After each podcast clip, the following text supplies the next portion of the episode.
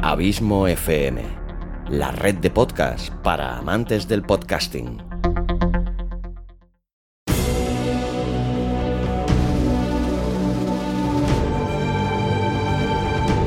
Una producción de Abismo FM, creada para todos aquellos que quieren disfrutar de su tiempo libre escuchando grandes historias.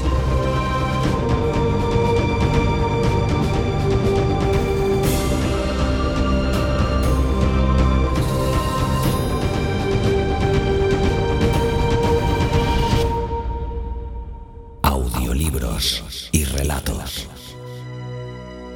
Un podcast literalmente literario.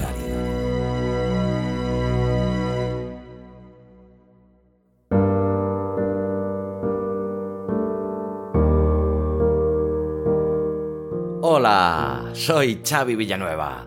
Bienvenida, bienvenido un día más a Audiolibros y Relatos, tu podcast de literatura favorito. O eso espero. Capítulo 106, trigésimo sexto y antepenúltimo de esta tercera temporada. Sí, sí, sí, ya estamos casi, casi terminando esta tercera temporada y hoy te traigo de nuevo a un autor que te traje a principios de esta tercera temporada precisamente, ni más ni menos que el venerado y respetado Raymond Carver.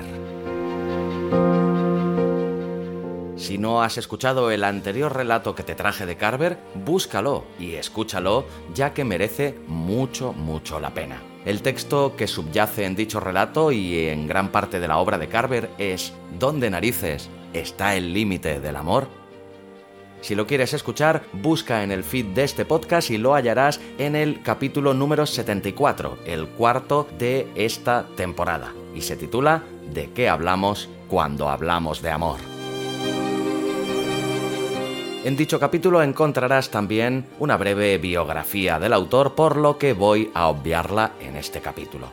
Eso sí, quiero recordarte que si en el capítulo dedicado a Charles Bukowski te decía que quizás era el máximo exponente de esa tendencia literaria denominada realismo sucio, esa consideración es también totalmente aplicable a Raymond Carver aunque su estilo también ha sido denominado en más de una ocasión como realismo pesimista, con lo cual estoy totalmente de acuerdo. La obra de Carver supura pesimismo, mezquindad y desconsuelo. Son historias que no tienen ni un principio ni un final claros, son fragmentos de vidas, trozos rotos de personas vulgares que nadan en la banalidad. Pero, ¿están tan bien escritos?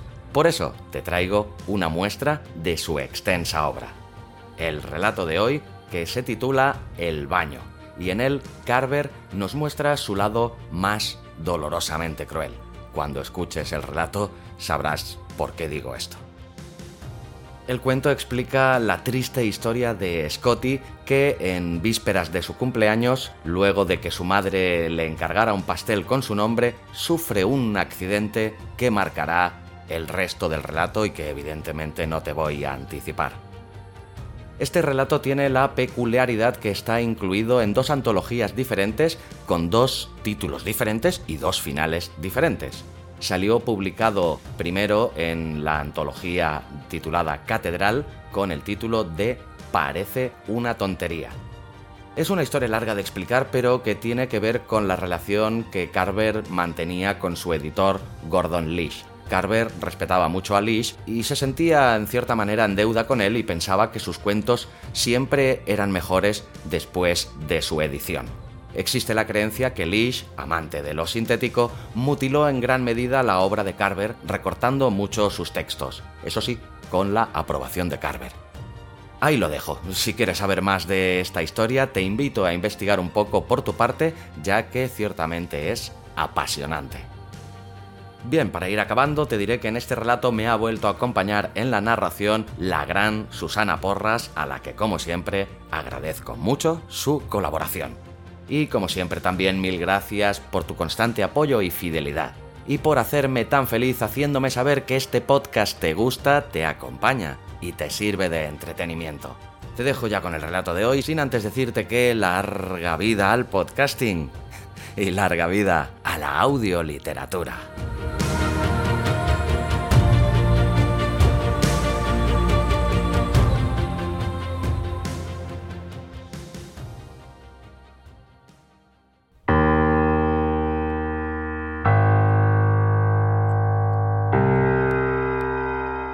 Baño, de Raymond Carver.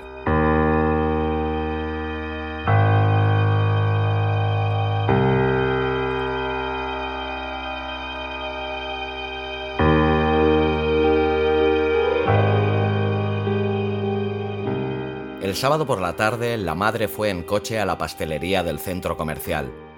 Después de mirar un álbum con fotografías de pasteles pegadas en las hojas, encargó uno de chocolate, el preferido de su hijo. Era una tarta adornada con una nave espacial y una plataforma de lanzamiento bajo una cascada de blancas estrellas. El nombre Scotty iría escarchado en verde como si fuera el nombre de la nave. El pastelero le escuchó con circunspección cuando ella le contó que Scotty iba a cumplir ocho años. Era un hombre mayor y llevaba un delantal harto curioso, una pesada prenda cuyas cintas le pasaban bajo los brazos y le rodeaban la espalda y volvían de nuevo al frente, donde acababan en un enorme nudo. Seguía secándose las manos en la parte delantera del delantal mientras escuchaba a la mujer, y sus ojos húmedos le observaban con atención los labios mientras ella estudiaba las tartas y hablaba. Le permitió tomarse el tiempo necesario. No tenía prisa. La madre eligió la tarta de la nave y a continuación dio su nombre y su teléfono. Lo único que el pastelero se dignó contestar fue que la tarta estaría lista el lunes por la mañana, con tiempo suficiente para la fiesta, que era por la tarde. Ninguna broma, solo ese mínimo intercambio, la información más escueta, nada que no fuera necesario.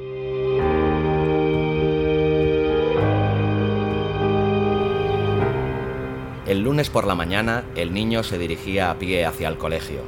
Andaba junto a otro chico y se iban pasando una bolsa de patatas fritas. El chico del cumpleaños intentaba sonsacar a su amigo acerca del regalo que le haría por la tarde.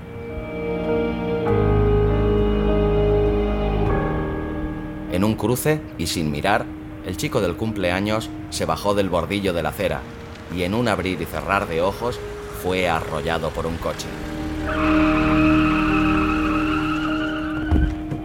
Cayó de costado, con la cabeza sobre la cuneta, sus piernas, sobre la calzada, se movían como si estuvieran subiendo por un muro.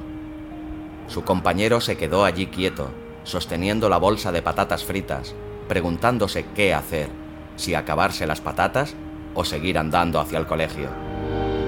El chico del cumpleaños no lloraba, pero tampoco tenía ganas de decir nada. Ni siquiera contestó cuando su compañero le preguntó qué se sentía cuando a uno le atropellaba un coche. El chico del cumpleaños se levantó y echó a andar en dirección a su casa, y su amigo le hizo adiós con la mano y siguió camino del colegio. El chico le contó a su madre lo que le había pasado. Se sentaron los dos en el sofá. Ella le cogió las manos y se las puso en el regazo. Y así estaban cuando el chico apartó las manos del regazo de su madre y se tendió de espaldas en el sofá. Naturalmente, no hubo fiesta de cumpleaños.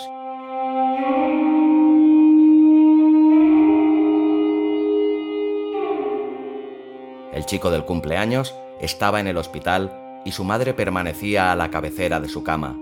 Esperaba a que su hijo despertara. El padre llegó a toda prisa de la oficina. Se sentó al lado de la madre. Ahora ambos aguardaban a que su hijo recuperara la conciencia. Transcurrieron varias horas y luego el padre se fue a casa a tomar un baño.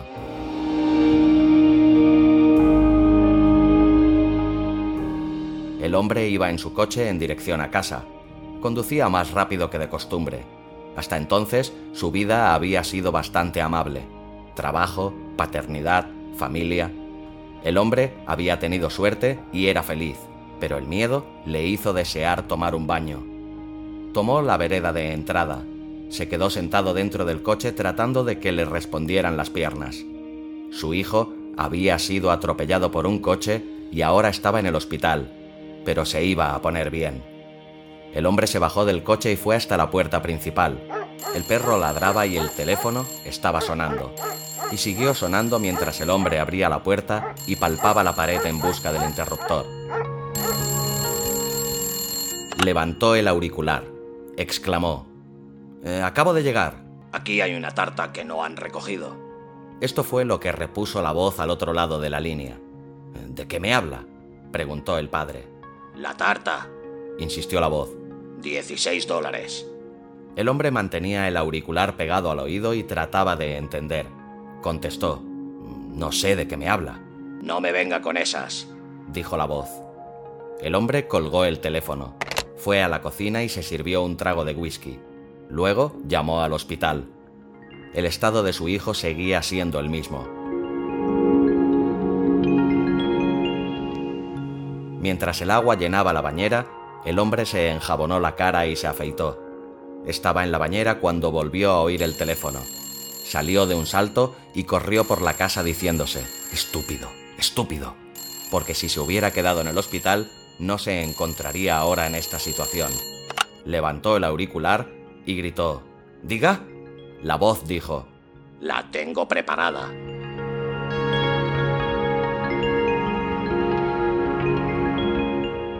El padre llegó al hospital después de medianoche. Su mujer seguía sentada en la silla junto a la cabecera. Alzó la vista hacia su marido y volvió a mirar a su hijo. De un aparato situado sobre la cama colgaba una botella con un tubo que descendía hasta el niño. ¿Qué es eso? preguntó el padre. Glucosa, respondió la madre. El hombre apoyó la mano en la nuca de su mujer. Va a volver en sí. La animó. Lo sé. Al poco, el hombre sugirió. Vete a casa, me quedaré yo. Ella movió la cabeza. No. Vamos, insistió él. Ve a casa un rato, no te preocupes. Está dormido, eso es todo. Entró una enfermera. Les saludó con un movimiento de cabeza mientras se dirigía hacia la cama. Sacó el brazo izquierdo del niño de debajo de las mantas y le puso los dedos en la muñeca. Luego volvió a meterlo bajo las mantas y escribió algo en la tablilla adosada a la cama. ¿Cómo está? Quiso saber la madre. Estacionario, contestó la enfermera, y añadió. El doctor volverá a pasar pronto. Le estaba diciendo que podría ir a casa a descansar un poco, le explicó el hombre, cuando el doctor haya pasado. Sí, claro, dijo la enfermera. La mujer objetó. Veremos lo que dice el doctor. Se llevó la mano a los ojos e inclinó la cabeza hacia adelante. La enfermera concedió. Claro.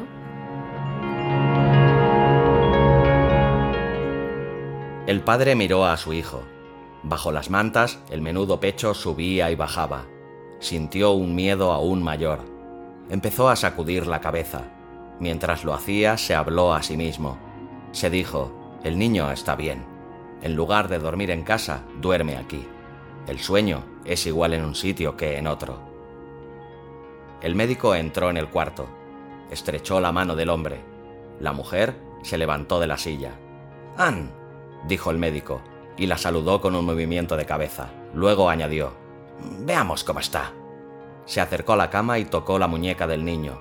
Le alzó un párpado y luego el otro. Apartó hacia abajo las mantas y le auscultó el corazón. Presionó el cuerpo del niño con los dedos, aquí y allá. Fue hasta el pie de la cama y estudió el cuadro. Anotó la hora, escribió algo y luego observó al padre y a la madre. El médico era un hombre físicamente atractivo.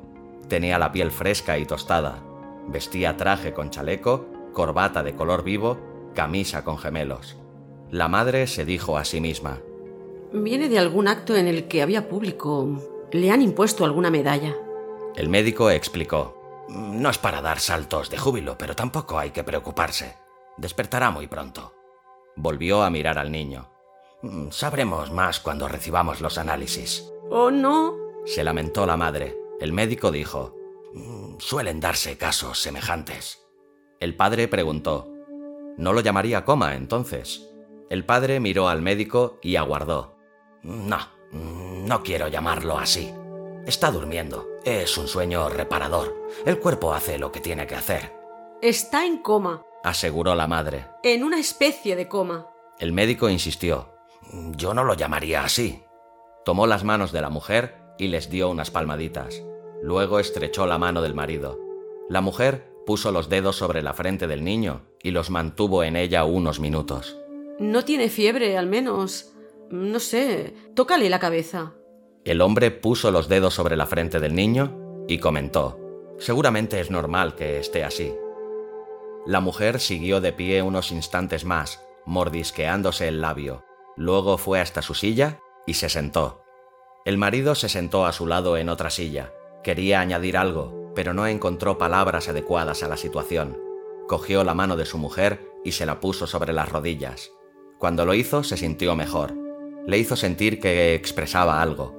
Siguieron así un breve lapso, mirando al niño, en silencio. De cuando en cuando el hombre apretaba la mano de su esposa, que al cabo la retiró de la suya. He rezado, dijo ella. Yo también, coincidió él. Yo también he rezado. Volvió a entrar una enfermera, comprobó el goteo de la botella. Entró un médico y pronunció su nombre. Llevaba mocasines.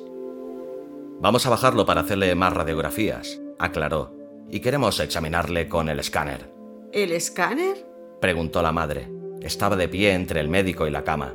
Mm, no es nada, minimizó él. Dios mío, exclamó ella. Entraron dos enfermeros. Traían una especie de camilla con ruedas. Desconectaron el tubo y con suavidad pasaron al niño a la camilla.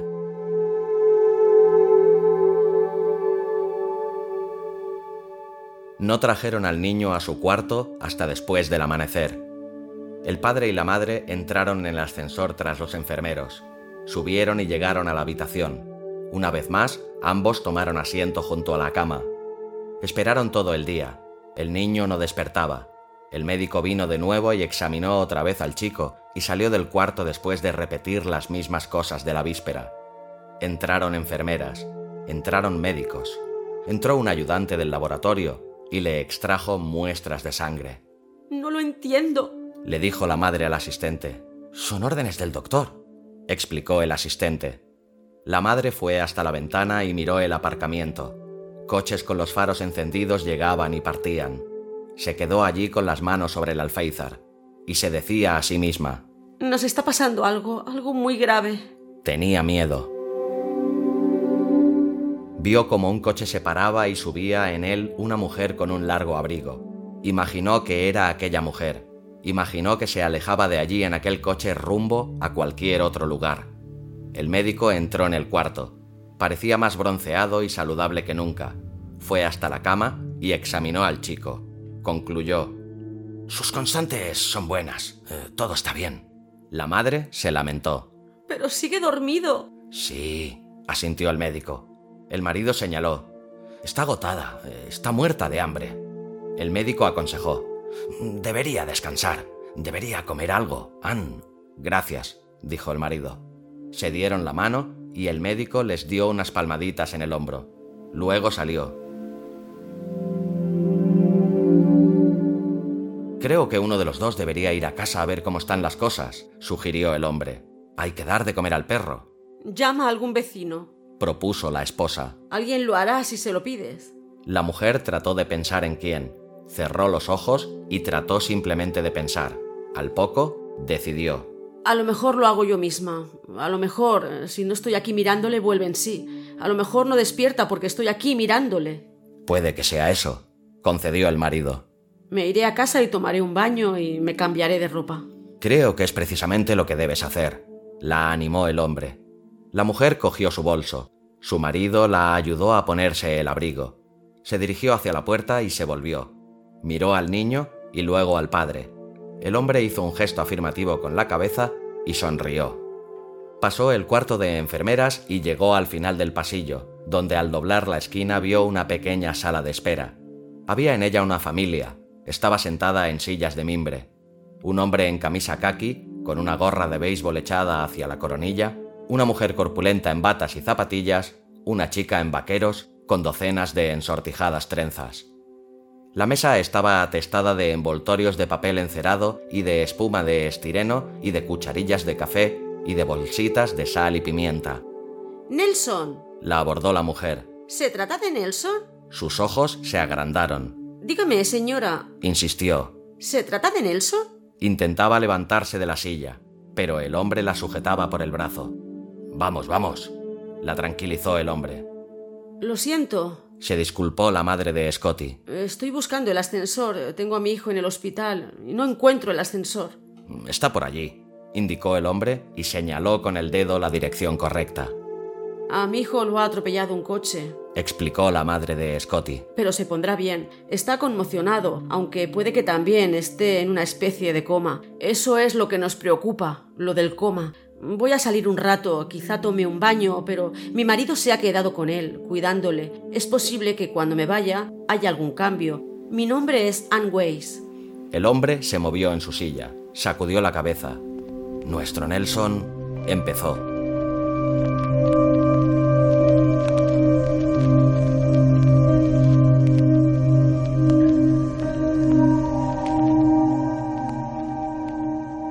Tomó la vereda de entrada.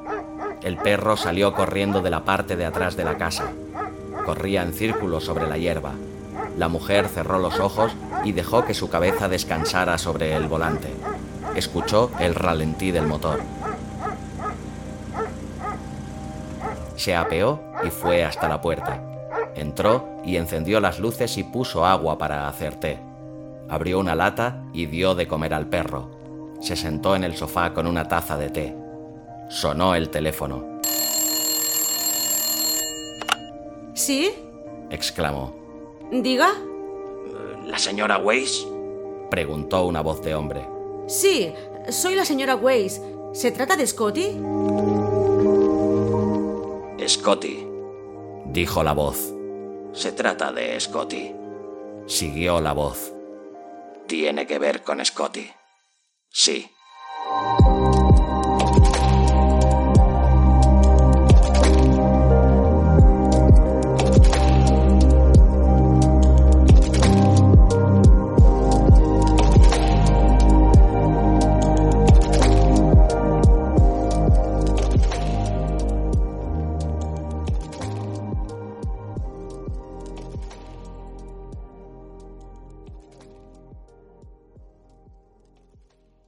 ¿Y para qué demonios quiero hacer yo un audiorelato? Por ejemplo, para hacerle una sorpresa a mamá. ¿No es vuestro aniversario el mes que viene? Pues coges su poema favorito, se lo narras, le añades una bonita música y se lo regalas. No dice que nunca le sorprendes con nada. Pero eso tiene que ser muy complicado y ya sabes que la tecnología y yo no somos muy amigos. ¿Quieres grabar un audiorelato como un profesional? Necesitas el videocurso de Abismo FM Cómo grabar y editar un audiorelato. www.abismofm.com barra curso guion audiorelatos. Y larga vida a la audioliteratura.